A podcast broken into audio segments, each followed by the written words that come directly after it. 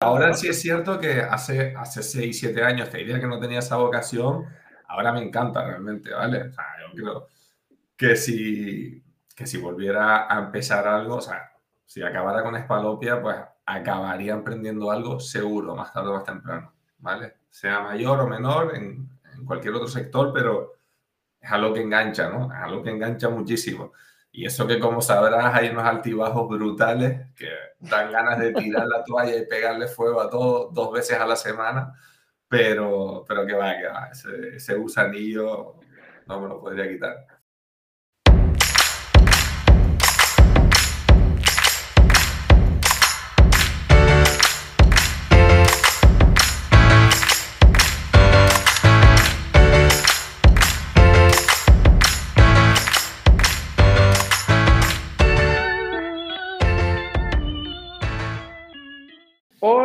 Y bienvenidos a este episodio número 29 de Pulsa al Botón.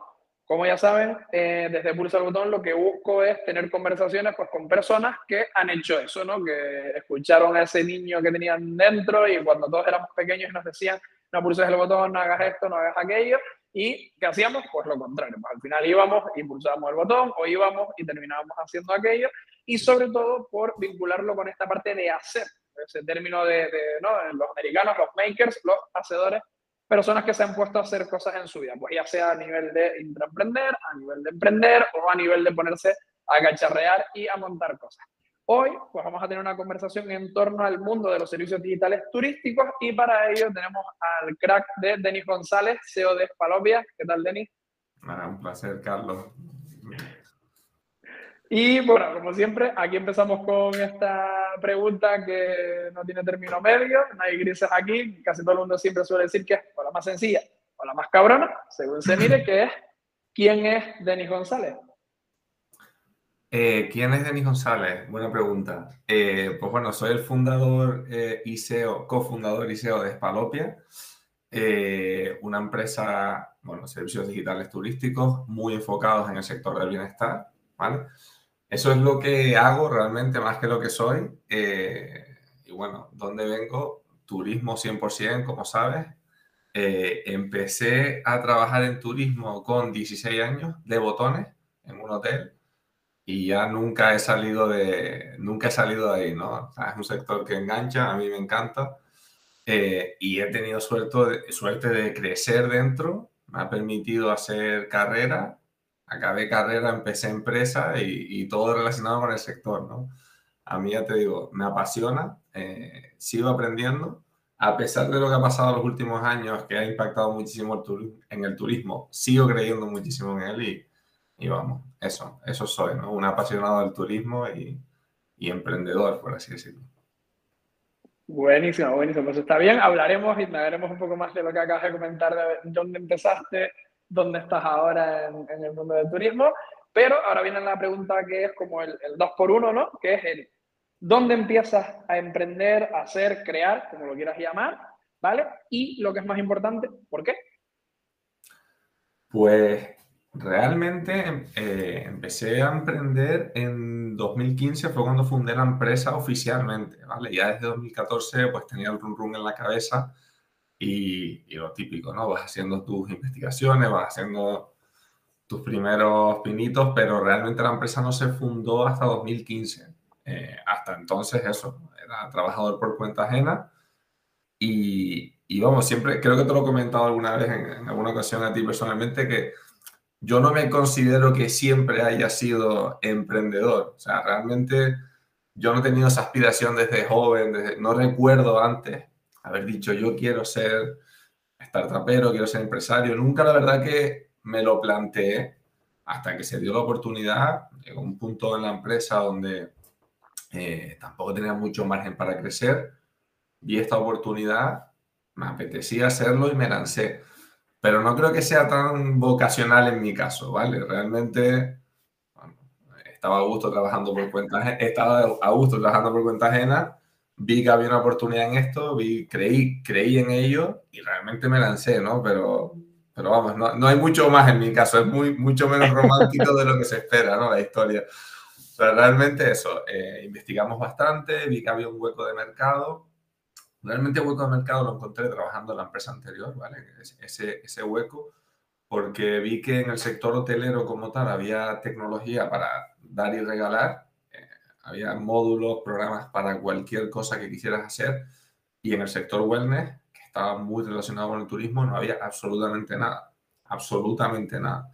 Eh, empezamos a hacer investigaciones, hicimos algunos pequeños desarrollos internos para testear en el hotel si, si tenía cabida. Se vendió muchísimo. Recuerdo que hicimos una prueba piloto muy, muy mala, algo que puedes replicar con un WooCommerce hoy en día en dos, en dos tardes. Lo probamos en su día, se vendió muchísimo.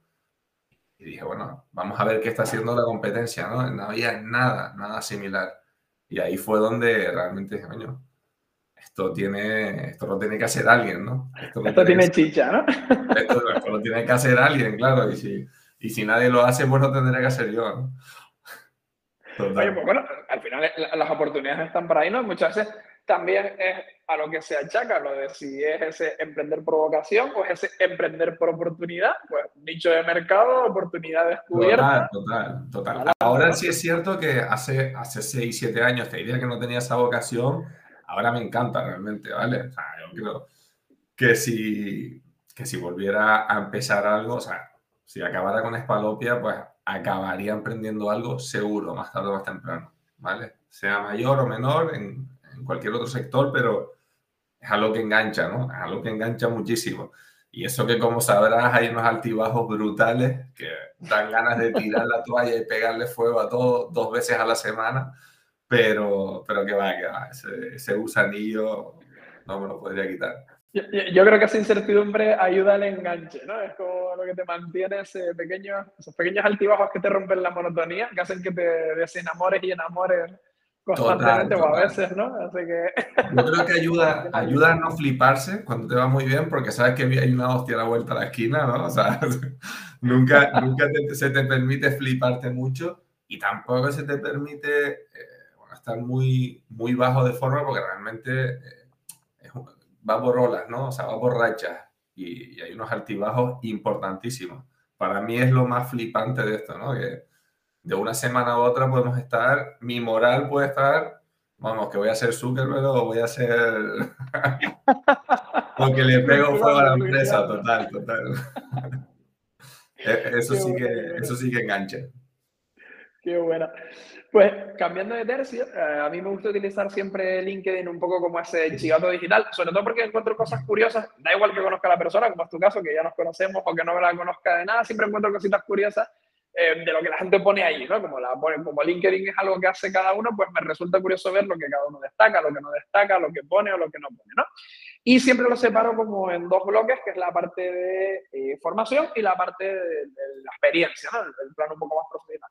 En tu caso, eh, guay, porque es el caso donde eh, puedo, puedo conversar contigo, puedo hablar contigo un poco más de esa parte de donde la formación no es algo relevante. ¿no? He tenido entrado en currículum de LinkedIn donde puedes hacer scroll de formación y estar ahí tres tardes bajando a scroll y aquí no se acaba nunca, de máster y de historias y tal.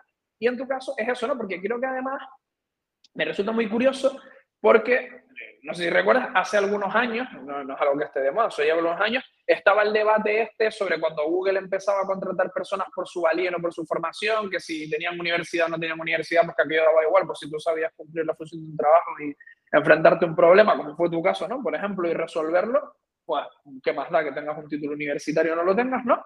Y es eso, ¿no? Decía, es fundamental para emprender y montar tu propio negocio, pues tener una formación X o tener formación universitaria, ¿no? Y aquí tenía como dos preguntas. Una es, ¿sientes que te ha faltado estar formado de forma reglada estos años para algo? Eh, eso es una pregunta trampa. A ver, en mi caso, como sabes, no tengo nada de formación universitaria de ningún tipo, ¿vale? Sí que me he estado formando lo típico, haciendo cursos específicos en temas que necesito formarme para la empresa o porque me gusta simplemente, pero no tengo una formación reglada como tal. Eh, ¿Cuál ha sido mi suerte, por así decirlo? Eh, en la empresa tuve una mentora eh, brutal, ¿vale? Tuve una, profesora universitaria privada, que era mi jefa, básicamente, ¿vale?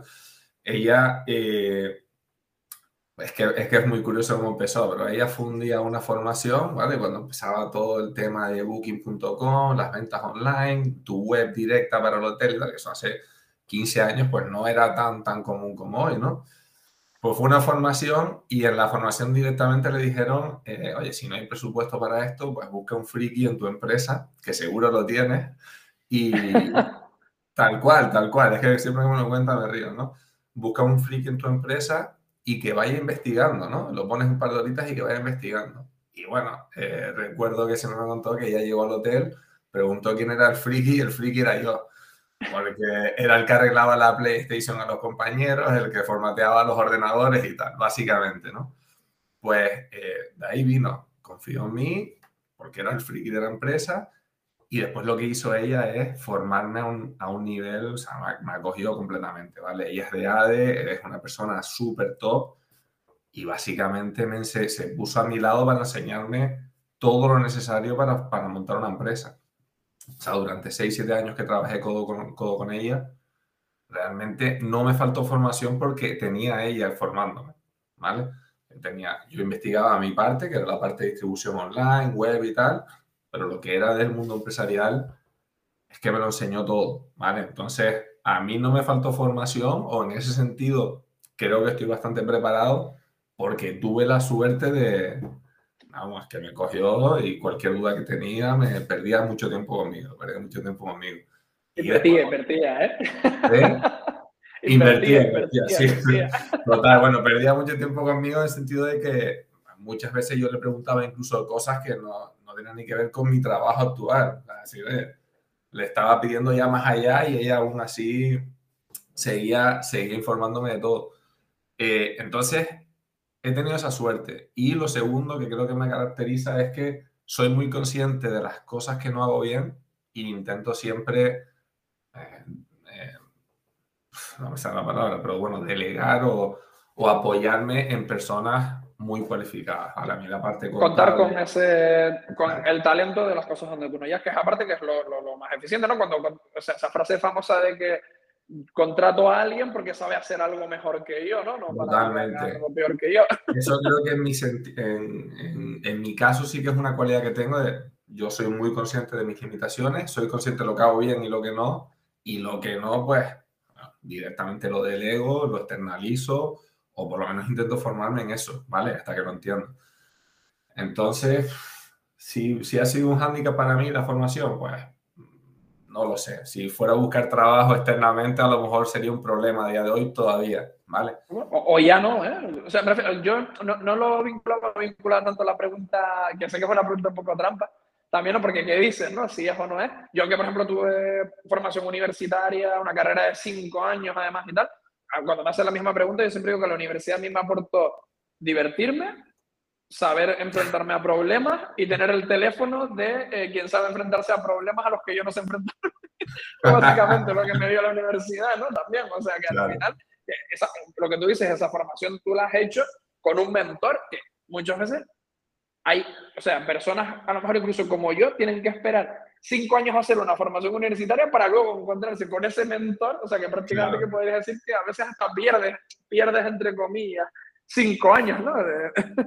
Yo, yo de verdad creo que eh, el haber trabajado codo con codo con ella y haber tenido eh, proyectos y haber tenido o sea, esa confianza, al final, bueno, llega a tener presupuestos, llega a gestionar equipos y tal, siempre con su supervisión, mm, eso a mí me ayudó muchísimo, de verdad, es que yo salí de verdad pensando que tenía una carrera pensando que tiene una carrera. Seguro. Pues seguro que, vamos, que aportadísimo y que digo que eso, que al final esa es otra manera de, de, de prepararte, formándote, como tú bien dices, pues con, con la estela de, de, esta persona, con muchas formaciones puntuales, microformaciones o formaciones más amplias que has hecho para prepararte. Y al final, pues también, oye, el, el hecho de ser autodidacta, pues el leer, el investigar, el buscar, sí, el conocer, es formarte. Google y ¿eh? YouTube, yo le pego fuego, tío. O sea, Yo de verdad que si no sé hacer algo, voy a Google, a YouTube, y si no sé hacerlo después de, esa, de haber ido por, a Google y a YouTube, es cuando pido ayuda, vamos, pero Google y YouTube es, es, es la mejor universidad que hay, o sea, que te enseña a hacer lo que sea, lo que sea.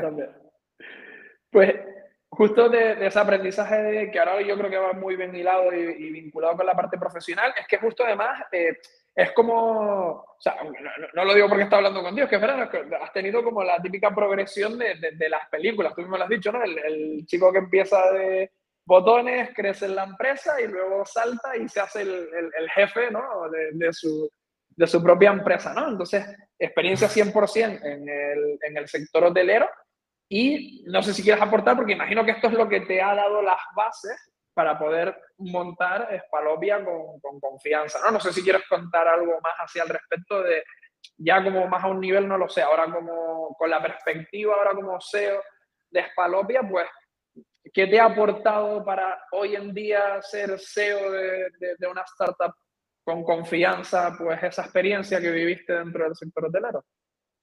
Eh, a ver, realmente a mí me ha servido muchísimo haber pasado por tantos departamentos, ¿vale? Y haber empezado tan abajo. Es más, muchos, muchas cadenas hoteleras obligan a sus directores a hacerse un, un, plan de este tipo. Tienes que pasar seis meses por todos los departamentos, servicio técnico, limpieza, por todo, ¿no?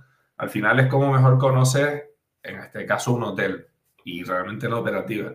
A mí me ayudó muchísimo. Yo empecé de botones, recepción, e-commerce, director comercial. O sea, pasé por muchos puestos de llevar las maletas a gestionar un equipo de 5 o 6 personas. O sea, realmente a mí me, me dio tablas para montar la empresa, ¿vale? Yo no monté la empresa sin haber tenido experiencia previa de gestionar un equipo. O sea, para mí eso, de verdad que no, sabes que, que también mentorizo algunas startups y tal, y para mí es vital tener un mínimo de backup previo de, joder, en el sector, ¿vale? En el sector turístico o, en algo así, en una posición similar, pero en otro sector, pero tener algo, ¿no? Eh, y a mí me ayudó muchísimo, por supuesto. Yo, eh, el haber gestionado equipos en, ese, en, en el turismo antes de montar Espalopia, me ayudó a entender primero las necesidades del, del, sector. Yo pasé de contratar este tipo de soluciones a ofrecerlas, por lo que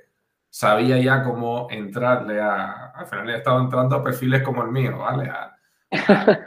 totalmente, a perfiles hoteleros que necesitaban digitalizarse. Sabía más o menos cómo entrarles porque yo había estado en esa posición antes. Tenía contacto, sí, la verdad que a mí me ayudó muchísimo. A mí me ayudó, me ayudó para tener la idea, ¿vale? Yo tuve la idea trabajando ahí y me ayudó porque me sentó las bases, básicamente, ¿no? Vamos, eh, es que no sé qué más añadir, o sea, eh, 100%, 100% el, el, el alinear, el, el, haber pasado por, por toda esa experiencia para poder empezar, ¿no? Ahora también a montar algo, a dirigir, y entonces ahora sí vamos a, centrarnos en, en Espalopia, ¿no? En el mundo en el que yo ya te, te conocí y yo conozco bien Espalopia, pues, bueno, te conozco a ti, también pasó por Pulsar Botón Rubén, cuando yo también estaba ahí en pleno remote work, también con Espalopia. Y pues bueno, para que lo cuentes tú con tus palabras también, pues creo que ya más o menos un poco cómo surge, sí que lo has dicho, pero no sé si quieres aprovechar pues para comentar un poco el qué es, por qué surge, qué detectaron, qué han hecho, durante estos pues casi seis añitos, ¿no? Que llevan, no sé, casi no seis añitos que llevan con, Palopia, cómo ha evolucionado este tipo de cosas. Seis añitos menos dos, que yo los últimos dos no los cuento, tío. eh, yo, yo, los he olvidado, yo las comparativas las sigo haciendo con 2019. con, ahí, ¿no? hasta febrero de 2020 cuenta, a partir de Exacto, exacto. ¿no?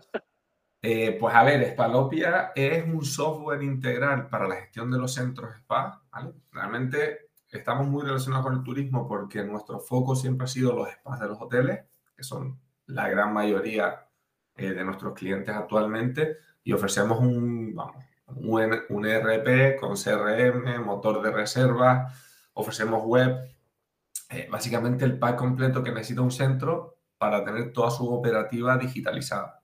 ¿vale? Esta es la parte de negocio B2B, la parte de empresa. Eh, tenemos también espalopia.com, que es un portal, eh, nos gusta decir mucho que para explicar lo que somos el booking.com de los spas, pero obviamente eh, una fracción de booking.com, ¿no? O sea, muy pequeños como para decir eso, pero para que se entienda la idea, ¿no? Es un marketplace donde ofrecemos los servicios de todos nuestros clientes. ahora hemos dado un paso más allá, y esto 100% relacionado con turismo, y ahora estamos ofreciendo escapadas, ¿vale? No solo ofrecemos el servicio del spa, sino te permitimos que te puedas alojar dos noches con un masaje y un circuito, ¿vale? Ahora ya somos un... Ahora estamos más cerca de booking.com que antes, por lo menos es lo que ofrecemos, ¿vale? No sé si conoces la plataforma, por ejemplo, Weekendesk, que está centrado 100% en escapadas, pues ahora hemos dado un paso en esa dirección, escapadas wellness. Así que yo estoy súper contento porque está, llevamos dos meses y está funcionando bastante bien. Y yo estoy súper contento porque, y Rubén lo sabe porque es turismo puro y me, y me flipa, me flipa. Qué bueno, qué bueno. Pues bueno, va a estar ahí en la info también del, del episodio, va a estar el link a Spalopia, así que si se meten, pues aprovechen. Tienen escapadas wellness, tienen spas que pueden, no están solo en Canarias, evidentemente. Tienen, bueno, no sé si quieres comentar, que seguro que lo sabes mejor que yo, sé que están en Canarias, que están en Mallorca, que están en sitios de península. a, nivel nacional, a nivel nacional, por suerte, ya estamos bastante implantados en todo el territorio. Y bueno, tenemos algunos clientes, pero sigue siendo muy residual en, en Latinoamérica y en Italia, ¿vale? Pero, pero España sigue siendo el, foco. Pues genial, bueno, como casi todo el público de pulsa el botón, aunque hay alguien por ahí de LATAM también, pues si quieren mirar lo que hay por LATAM, pues aprovechen y mírenlo. Se dan unas escapaditas gente que esté por ahí, por Península, eh, Baleares o, Canarias, ya que aprovechan en el, en el, enlace y que entran, pues aprovechen, ¿vale? Y, y nada, pues, eh, o sea, me refiero que, que, brutal lo que han hecho, ¿no? Como lo que comentar, lo del tema del, del booking de los spas, de ver esa oportunidad, de tener una línea de negocio, además que no, a veces no es fácil, ¿no? Tener esa línea de negocio B2B, B2C, en paralelo y poder sacarle rédito a ambas líneas y, tener que pensar de manera creativa en cómo darle soluciones al cliente business, ¿no? al cliente empresa y al cliente customer, al, al, cliente. Es que realmente cuando, cuando preguntaste que cómo se nos ocurrió y tal, realmente la idea nuestra era el marketplace, espalopio.com desde el día uno, ¿no? Era como la ambición, un, marketplace, era un proyecto mucho más startupero, más chulo y tal. Eh, ¿Qué pasa? Esa era nuestra idea, salimos al mercado una hostia del carajo. O sea, realmente nuestra idea para, que, para que lo entiendas era hacer el marketplace y nosotros hacer integraciones con, con los programas de gestión de los spas para tener esa actualización de precios y disponibilidad y tal. ¿Cómo funcionan los hoteles? ¿Vale? Un hotel está completamente integrado, no hay nadie ya a día de hoy, en algún hotel seguro que sí, pero lo normal no es que esté actualizando la disponibilidad de las habitaciones, sino que está todo sincronizado. Yo quería hacer lo mismo con Spalopia y la sorpresa fue que no había ni un spa con un software decente para, para poder ofrecerlo, ¿no? Entonces, eh, bueno, pues tuvimos que pivotar el, el, día uno y medio. O sea, bueno, más, vale pronto que tarde, ¿no? Total, total. Nos dimos cuenta que realmente no había nada a lo que integrarse y que realmente eh, íbamos a necesitar desarrollar esto. Así que por eso empezamos con la vía B2B. Pues genial. O sea, al final es eso, ¿no? Lo que comentabas también muy bien al principio, identificar que ahí había un hueco de mercado y, que al final pues tenía cabida, se podía abrir línea de negocio. Y solo ya para terminar un poco con la parte de Spalopia y pasar ya a la parte de, aprovechar un poquito tu potencial, desde esos seis añitos, 2015, sur Spalopital, ¿ha surgido alguna competencia? ¿Les ha salido el Airbnb de los spas a ustedes por ahí o todavía está la cosa tranquila? Eh, a ver, piensa que estamos en un, en un nicho, ¿vale? Realmente eh, herramientas similares a las nuestras existen, pero están quizás enfocadas en peluquerías, en salones de belleza. Nosotros estamos en un sector y en nuestro sector, ofreciendo lo mismo que nosotros, no hay nadie por lo menos que lo ofrezca a nuestro nivel, ¿no?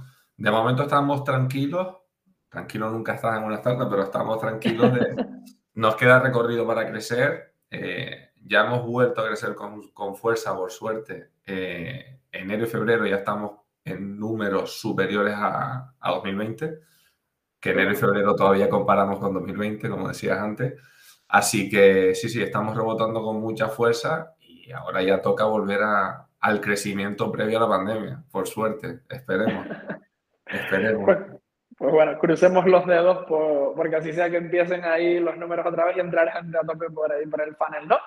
Pues ahora sí que pasamos ya a la parte de aprovechando tu potencial y la primera pregunta sí que va a ser un poco de papa caliente, porque quería aquí hacer como un mix de aprovechar tu experiencia dentro del, del sector turístico con la parte de Alopia y tal, y es, esto ya es como un tema más personal, más como Denis, incluso si quieres, o como SEO de Sparpe, como tú y es ¿cómo ves con todo el expertise que tú tienes de, trabajando desde, desde hace muchísimos años en el sector hotelero, ¿Cómo ves la elevada dependencia que tenemos del sector turístico en Canarias? ¿Cómo veo la dependencia? la elevada dependencia. A la elevada dependencia. Eh, a ver, a mí en ningún aspecto de la vida me gusta depender de una sola cosa, ¿vale? Eh, nunca. Eh, a mí no me gusta depender que Canarias dependa del turismo a este nivel. No estoy de acuerdo con las voces que hablan del turismo menospreciándolo, ¿no? Como que es un sector de, bajo potencial, de bajo valor añadido. No estoy de acuerdo con esas palabras, pero sí que creo que Canarias debería intentar diversificar un poco, ¿vale? Al final ahora, eh, con el teletrabajo y mil posibilidades más, que al final no debe ser un poco de turismo, pero hay posibilidades de intentar diversificar un poco la economía, ¿vale? A mí el turismo, ya te digo, creo que si pudiera me dedicaría a ello toda la vida, me encanta, pero creo que no es sano tener una dependencia muy, muy alta de nada, ¿vale? En el caso de Canarias es turismo, puede ser de cualquier otra cosa, ¿vale? Cuanto más se diversifique, mejor. Mm, yo creo que Canarias tiene potencial para hacer otras cosas. Tiene mucho potencial para hacer otras cosas. Y ya te digo, el teletrabajo debería ayudar a a que diversifiquemos un poco y nos convirtamos en, bueno, en, una, en un Silicon Valley, ¿no? Llámalo como quieras, pero creo que ya se está notando un poco, ¿vale? Se está empezando a traer talento de fuera, empresas de fuera, a mí me parece genial. Yo lo estoy empezando a notar ya en el ambiente, no sé tú, pero yo noto que se empieza a, bueno, eh, a traer otro, otro tipo de trabajos también, así que por esa parte me alegro bastante. Genial, pues parece que me, leíste la mente con la segunda pregunta, porque un poco por aquí va, porque eso, ¿no? Esparopia es una, o está dentro de un sector muy ligado al, al, sector turístico, pero es una empresa digital de desarrollo de tecnología con un equipo que además sé que está teletrabajando, o sea que es una empresa que promociona el hecho de que se pueda teletrabajar. De hecho, bueno, ahora mismo tampoco está ni siquiera en, en, Canarias, ¿no? En la, en la sede, pero por eso que están teletrabajando también, ¿no? Y es y la pregunta va un poco como de, relacionado con lo mismo que estás diciendo ahora, ¿no? Eh, ¿Ves viable el ir sustituyendo, sea en un pequeño porcentaje, que todos conocemos la, la, realidad de aquí, ¿no? bueno, incluso la realidad de España, si lo queremos llevar a un nivel más, más macro, ¿no? ¿Ves viable el ir sustituyendo un porcentaje de turismo por economía del conocimiento y que se implementen pues, más apps tecnológicos, que se generen, que se instalen más startups o se generen más startups, o sea, que surjan más espalopias, o sea, empresas que fabrican eh, productos digitales para el sector turístico y no tanto empresas que sirven directamente al sector turístico? A ver, viable es, posible es. Hemos visto otros países que lo hacen muy bien, ¿vale? no creo que eh, España tenga nada en contra para no poder hacerlo. Es más, yo que puedo teletrabajar, bueno, yo soy, yo soy un caso un poco raro, ¿no? Que puedo teletrabajar y me he ido de Canarias a Holanda. Eso es un poco estúpido. Lo normal es hacerlo en la otra dirección, ¿vale? Pero España no tiene nada que le impida atraer a todo ese talento. Es más, si yo pudiera elegir dónde teletrabajar siendo un finlandés, pues me iría a, la playa del sur de España a teletrabajar, a aportar valor, pero ¿por qué me voy a ir a Noruega? Si puedo teletrabajar pudiendo estar en, en la playa de las canteras, ¿no? O sea, creo que si hay algo que lo impide, bueno, es regulación, eh, tema de dificultades que, que, tienes para empezar, que ahora que estoy en Holanda veo las diferencias y me da mucha pena las dificultades a las que se tienen que enfrentar la gente hoy en día para montar una empresa en comparación con Holanda. Holanda, la verdad que eh, te ponen una alfombra roja, te lo ponen todo súper sencillo, en 24 horas eres autónomo, tienes la sociedad montada, has pagado solo 100 euros y ya, o sea, es, un disparate. En España sabes lo que cuesta, sudor y lágrimas, papeleo, burocracia. Yo creo que se puede, ¿vale? Creo que se está intentando dar los pasos en esa dirección, o por lo menos lo dicen, ¿no? Ahora hay que materializarlo. Pero vamos, poderse se puede. Poderse se puede. Yo confío.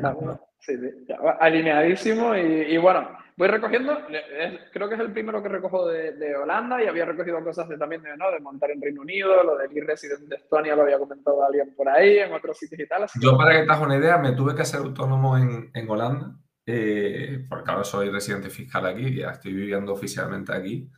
Eh, yo lo solicité a las 10 de la mañana por la web de la Cámara de Comercio tuve que ir a las 3 de la tarde, me dieron cita a las 3 de la tarde el mismo día para ir a, recoger el formulario y pagar.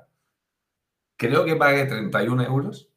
Y cuando le preguntara a la chica que si que lo iban a domiciliar y tal, dice, no, no, 31 euros y ya. O sea, era para el alta. Y la necesidades autónomas para toda la vida. ¿Qué, me estás contando, no? O sea, era muy flipante. O sea, la facilidad con, lo que, con la que me hice autónomo y el coste, que nada que ver. Nada que ver. Bueno, pues eh, nada, o sea, si, si, están escuchando muchos autónomos de España sufridos, como los que lo hemos hecho, como yo mismo, pues ya saben, no sé. Y como yo, ¿eh? como yo, que no. que, no que lo fuiste, que lo fuiste. Por eso te digo, o sea, que durante muchos años, además, eh, pues nada, igual habrá que plantearse hacer un puente Ámsterdam-España, ¿vale? Total, total. Y la, la, última, ya para terminar con la parte de, de aprovechando tu potencial, y ya nos vamos directamente un poco a la de gustos y pasiones personales, pero si ya concluimos, es, como bien comentabas, eh, también una de las labores que, que, haces, y seguro que la gente súper agradecida, es mentorizar pues, a, ¿no? a otros chicos, pibes, o bueno, gente un poco más curtida que, que está montando startups, ¿no? Y aquí, esto siempre, pues bueno, un poco hasta donde tú te quieras mojar es, eh, alguien está escuchando esto, a lo mejor está en el punto de situación en el que tú estabas justo antes de montar Espalopia o no, o lo que sea, y ¿qué recomendarías tú a alguien que dice, oye, pues yo también estoy viendo un nicho de mercado que está vacío o estoy viendo una oportunidad donde creo que se puede montar aquí algo digital, se puede montar una startup? ¿Qué cosas, dos cosas, tres cosas le recomendaría antes de saltar a la piscina? Eh, yo lo primero, que además fue una recomendación que me hicieron a mí, eh, cuando, yo pensé, cuando yo tuve la idea de Spalopia, inicialmente, yo recuerdo que quería montarlo yo solo. La idea era mía, eh, yo quería tener el 100% de mi idea, ¿no? Y el 100% de mi idea no valía una mierda, obviamente, porque no deja de ser una idea. Y recuerdo que en la Cámara de Comercio hay una persona a la que tengo mucho aprecio, que nos ha ayudado bastante, siempre nos ha asesorado bastante bien, eh, hizo esa, esa labor de, mentor conmigo y me dijo, vas a tener una empresa eh, tecnológica y no tienes a alguien tecnológico en la empresa. Da igual que tengas a 10 programadores, necesitas, la empresa necesita tener a alguien que lo respalde detrás, tanto para la propia supervivencia como para futuras inversiones o... Cualquier tema se te va a exigir esto. Y efectivamente, incluso para pedir SODECAN fue algo, vamos, innegable. Sin, sin haber metido a mi socio, no hubiéramos conseguido SODECAN, no hubiéramos conseguido alguna otra subvención y, por supuesto, la empresa no estaría ni de lejos a nivel que está hoy. Entonces, mi primera recomendación, que pasa mucho, es que, eh, vamos, el socio si eres un perfil como el mío, más parte comercial, administración, lo que sea, que no es la parte técnica, y tu empresa es una startup tecnológica, lo primero es que te busques un socio CTO, pero vamos, eh, de cabeza. y, siempre que me viene alguien con la idea, con la misma idea que tenía yo, de no, pero es que la idea es mía y tal, la idea no sirve de nada. O sea, la idea es que no sirve de nada si realmente no la puedes llevar a cabo. Entonces, es mejor ceder un 30, 40, 50% y poder llevarlo a cabo que quedarte con la idea y al final no, no poder hacerla.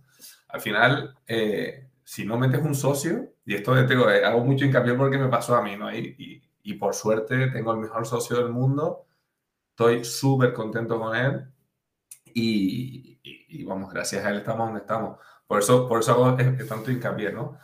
Pero la gente piensa que, que, cuesta mucho dar un porcentaje. Realmente creo que esa gente no sabe lo que cuesta contratar un, un programador hoy en día, ¿no? O sea, si ya te cuesta pagar la cuota autónomo, pues al no tener un socio y tener que empezar ya pagando salarios de 30.000, 40.000 euros para tener una persona que sepa lo que hace, eh, es complicado. Entonces, eso es algo que yo voy a matar directamente. Como, a ver, ¿quién está en la empresa? perfil, perfil, no, mira, esto. Además, lo digo con, con, calma porque es algo que me pasó a mí, ¿vale? Y estoy muy agradecido de que me hayan asesorado en ese sentido. Eh, y lo siguiente es lo que te comenté antes, ¿no? Un poquito de... A mí me gusta que tenga un poquito de experiencia previa, sector privado, en el mismo sector, en una posición similar, que haya gestionado perfil, que haya gestionado gente, que tenga un mínimo idea de gestionar una empresa. me parece que eh, algo que me vino bien a mí es haber lo que te comenté antes, ¿no? Haber pasado por, por todos esos roles. Yo ahora mismo, de, en el soporte de Spalopia, yo tengo tablas de haber trabajado en la recepción de un hotel. O sea, si tú quieres aprender a gestionar personas, o a, lidiar con problemas, trabaja en la recepción de un hotel. O sea, eso es el.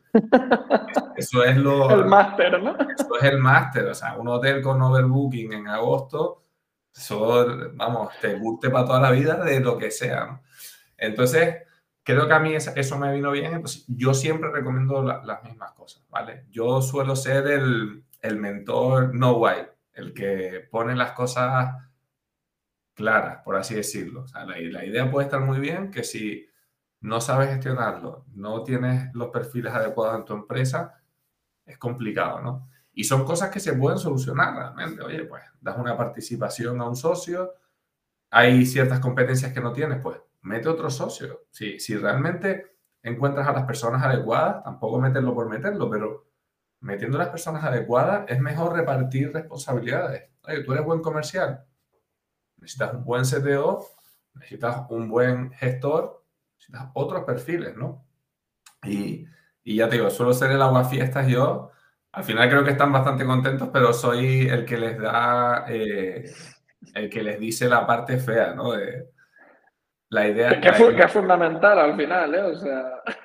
Es que, de verdad, creo que puede ahorrarles tanto tiempo y dinero. A mí, en mi caso, me lo ahorró, ¿eh? Yo estoy súper agradecido que me hayan cogido y me hayan dicho, oye, haz lo que quieras, pero esto yo no te lo recomiendo.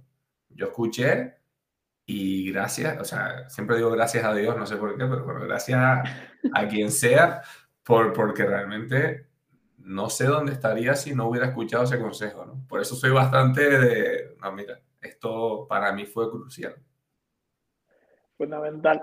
Pues bueno, pues ya consejos y aparte, lo dice alguien que tiene una startup que montó en 2015 Dentro del sector turístico estamos en 2022 con todas las que nos hemos comido y sigue viva con un equipazo funcionando y teletrabajando, así que yo, bueno, un poquito de caso igual le haría. Teletrabajando, teletrabajando estamos todos, tío. hemos quitado completamente la oficina, no sé si te enteraste, pero hicimos una votación interna, eh, porque claro, bueno.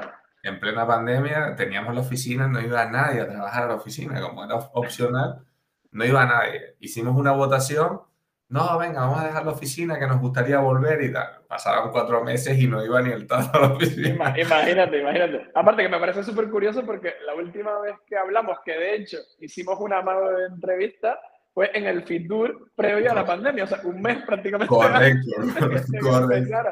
O sea, que estaba ahí todo el mundo a tope, todo el mundo ya haciendo planes para 2020, ah, mirarla este año, ¿no? Y tal, y de repente tras. A nosotros nos pilló, ya te digo, o sea, hemos sobrevivido decentemente para, para la hostia que nos hemos dado, gracias a que veníamos en el mejor momento, vamos, Palopia estaba como un tiro. De verdad que justo... Eh, 15 días antes de Fitura había estado mi socio aquí en Holanda, que se vino 4 o 5 días. Estuvimos planificando porque íbamos a hacer tantas contrataciones que ya necesitábamos empezar a, estructurar bien y planificarlo. Y bueno, fueron cuatro días en Holanda planificando 15 contrataciones que al final, ya, ya, 15 días después, la vida nos dijo que no. ¿no?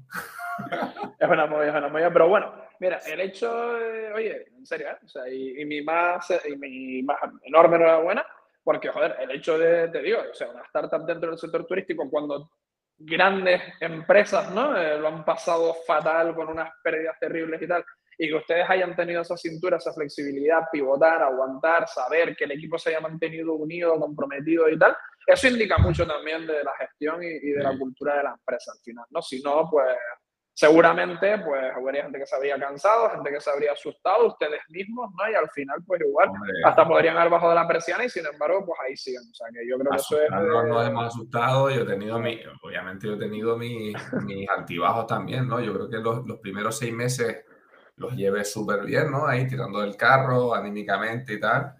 Creo que ya la, la ola, la de octubre, la de octubre de 2020, que ya cuando pensábamos que salíamos, que nos volvió a golpear, ahí fue como, ¿hasta cuándo va a durar esto? ¿no? Y tuvo unos, unos meses de, de caída. Pero, pero no, no, en, genial, en general bastante bien. Ya te digo, haber sobrevivido, ya estamos súper contentos. Ahora encima estamos viendo que no estamos solo retomándolo donde lo dejamos, sino que ya estamos mejorándolo a nivel de números. Así que sí, vamos a ver qué nos depara 2022. Seguro que otra vez como un tiro. Otra vez donde lo dejamos. A ver si, si de verdad retomamos por ahí.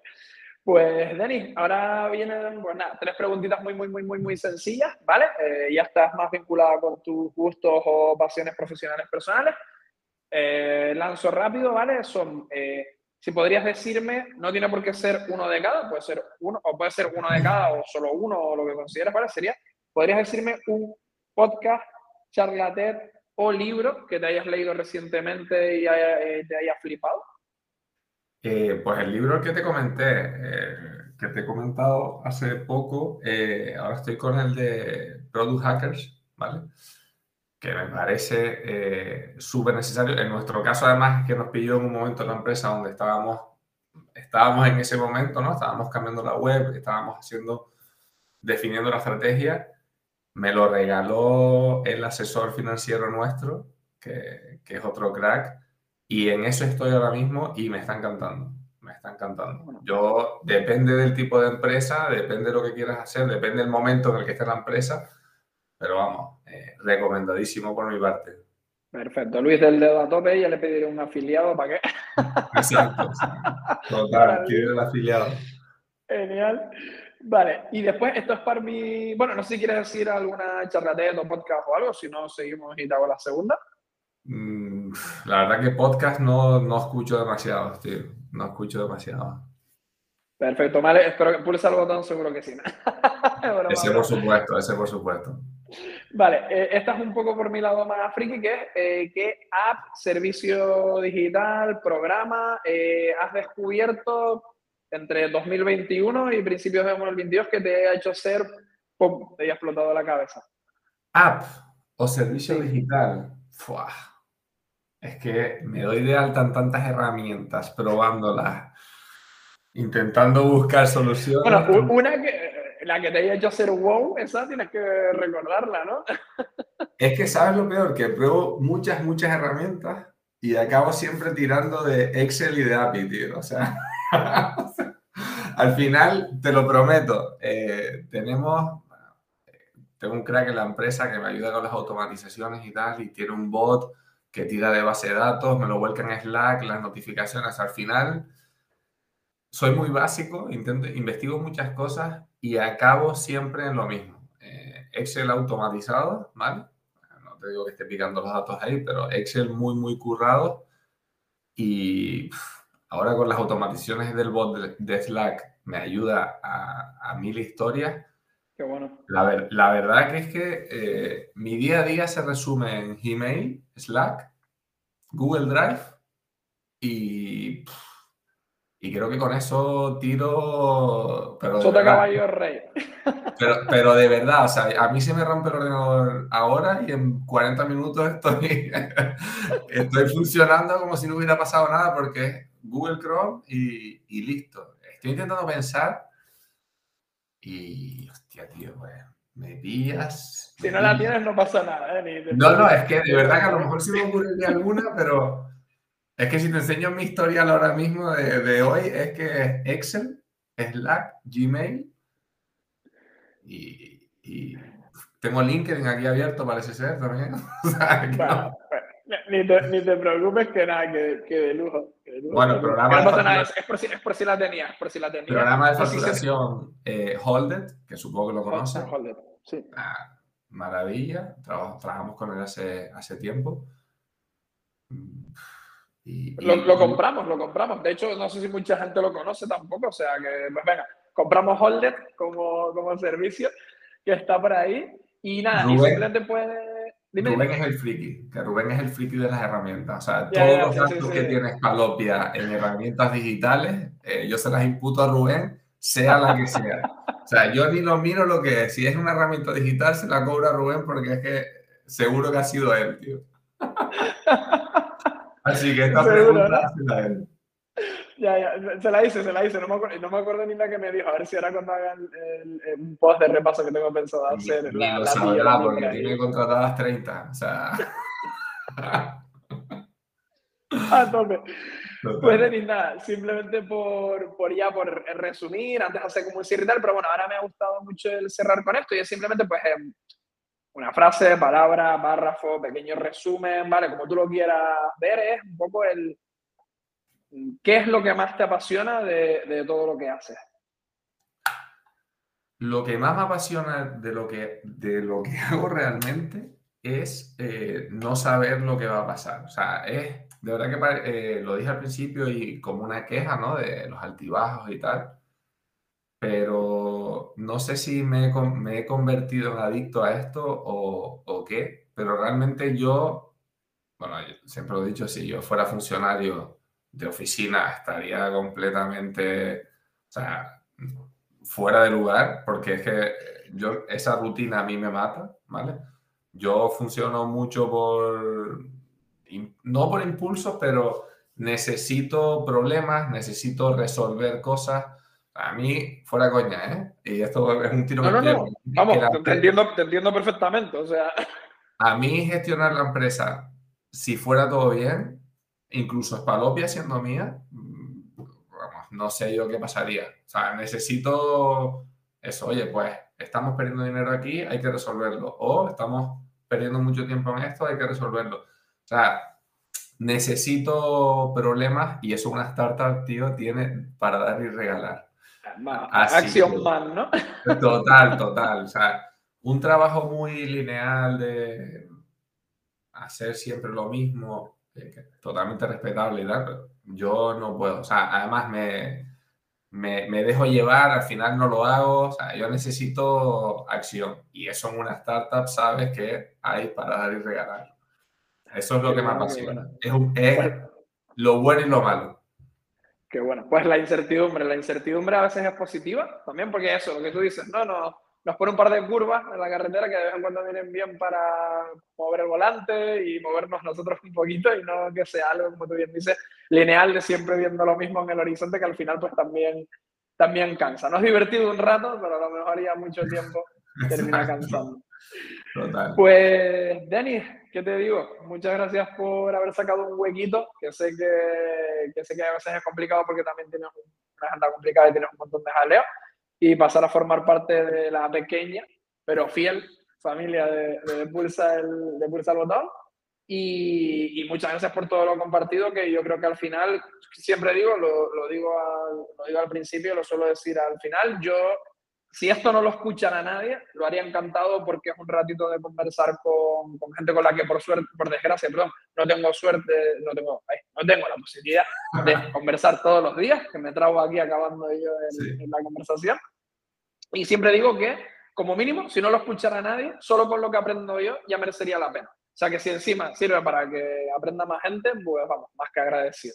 Bueno, pues ha sido un placer de verdad. Sabes que no soy muy, muy dado a, este tipo de cosas, pero me ha encantado, lo he disfrutado mucho. Así que espero que tú y la, poca gente que lo escuche, como tú dices, pues también lo disfrute, ¿no? Perfecto. Pues muchas gracias por todo, Denis. Un abrazo. un abrazo.